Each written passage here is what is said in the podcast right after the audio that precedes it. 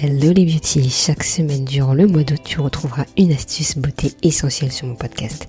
Et pour ne pas les louper, je t'invite à t'abonner sur les plateformes préférées et à le partager avec tes amis. C'est parti pour la minute beauté. Alors pour la minute beauté, je voulais parler des cheveux et de l'été. Parce que l'été commence à arriver un peu plus en France et ça c'est tellement bien.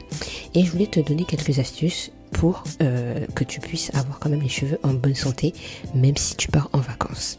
Alors déjà, pour la mer, je t'invite à rincer tes cheveux euh, à l'eau claire euh, pour retirer un maximum de sel dans tes cheveux. Ça va te permettre d'avoir des cheveux beaucoup plus souples et enlever le maximum de sel parce que c'est pas très très bon pour les cheveux.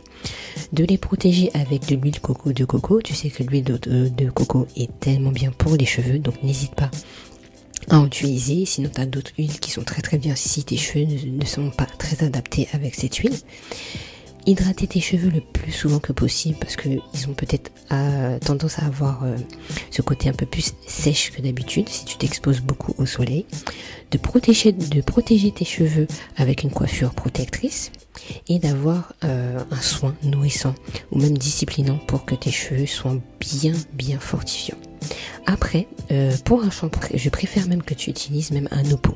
Un oppo, c'est le fait d'utiliser un après-shampoing sur tes cheveux au lieu d'utiliser un shampoing.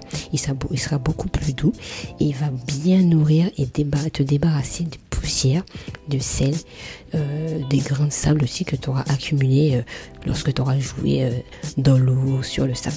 Et ça va t'apporter un grand, grand soin pour tes cheveux. Voilà, j'espère que cette petite minute beauté t'aura plu.